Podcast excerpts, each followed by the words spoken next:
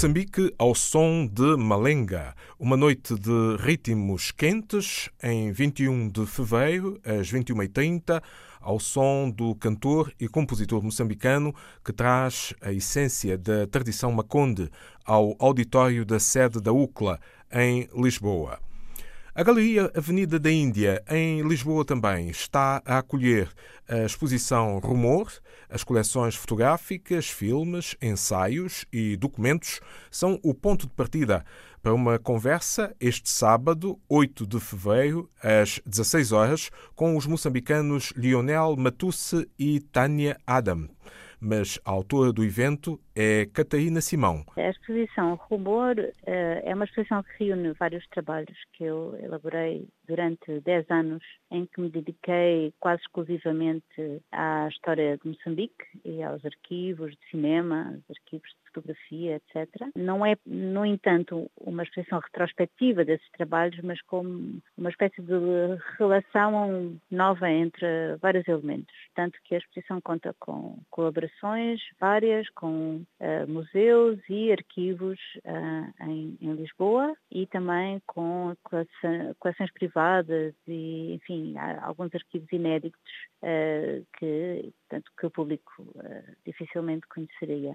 É uma exposição que começa logo à partida com a, a, possibilidade de que, ao conhecer alguma coisa, esse conhecer pode conter informação difícil de captar. Portanto, há logo à partida parte do princípio que nem tudo o que se vê está dito de maneira explícita e é esse o convite que a exposição tem para o visitante. Tem, há muita documentação, filmes, fotografias, etc. É um ambiente bastante relativo ao arquivo e à documentação. No entanto, há sempre uma, um parâmetro de invisibilidade, de invisibilidade, vamos dizer assim, que está patente e é esse, de facto, o desafio para, para quem o fez e também para, para quem vai ver. Esta exposição envolve a história da África Austral. Explique-me melhor isso. África Austral, quando falamos da África Austral, estamos a falar de uma região de influência, não é, no sul do continente africano, que inclui nos dias de hoje África do Sul, Moçambique. No entanto, há vários elementos que ligam Moçambique não só a outros países africanos, como também a países europeus, em particular a Portugal e a Alemanha, eh, sobretudo eh, referindo-me à Alemanha, num período em que existiam duas Alemanhas no pós-guerra e, portanto, uma fração dessa Alemanha deixou elementos fantasmagóricos uh, da antiga RDA, portanto, referente a um país que já não existe e isso interessou-me bastante como uh, elementos propiciadores de, deste conceito que eu introduzi nesta exposição. Portanto, há uma relação com a Alemanha, ela é baseada, claro, evidentemente, num processo concreto, histórico, enfim, a aproximação da RDA a Moçambique e vice-versa, teve vários componentes, o maior deles político e, e militar também. Esta ligação uh, muito próxima e muito estreita a Moçambique uh, levou-a a convidar para umas conversas este sábado, 8 de fevereiro, às 4 da tarde, moçambicanos. Sim, senhor, é verdade. Uh, ainda bem que lembra esse facto. São conversas que eu penso que vão pontuar esta exposição uh, com imenso, de, de, muito um interesse acrescentado, vamos dizer assim. Ela vai, a exposição vai até dia 5 de abril. Haverá este sábado esta conversa com dois, dois jornalistas moçambicanos. A Tânia Adam é uma jornalista que vive em Barcelona, portanto, eh, ela dedica-se bastante à relação da diáspora africana na Europa, Uh, tem, comunica por vários meios, tanto é curadora de exposições como uh, trabalha na televisão e tem próprio um programa de rádio.